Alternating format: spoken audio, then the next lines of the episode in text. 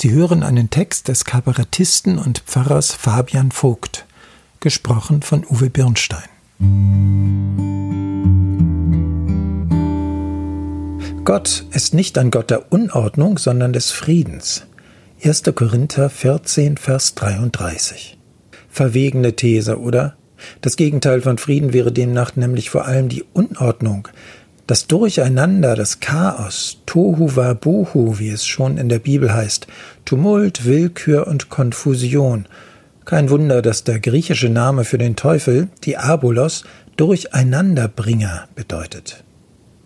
Da, wo Menschen nicht wissen, worauf sie sich verlassen können und wem sie vertrauen dürfen, ist der Frieden in Gefahr, im Großen wie im Kleinen. Denn Paulus hat diesen Satz für eine Kirchengemeinde geschrieben.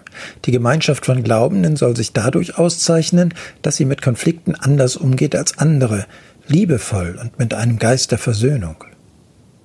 Darin steckt die Botschaft, wenn Christinnen und Christen sich streiten, dann können sie sicher sein, dass Gott sich dagegen verwehrt.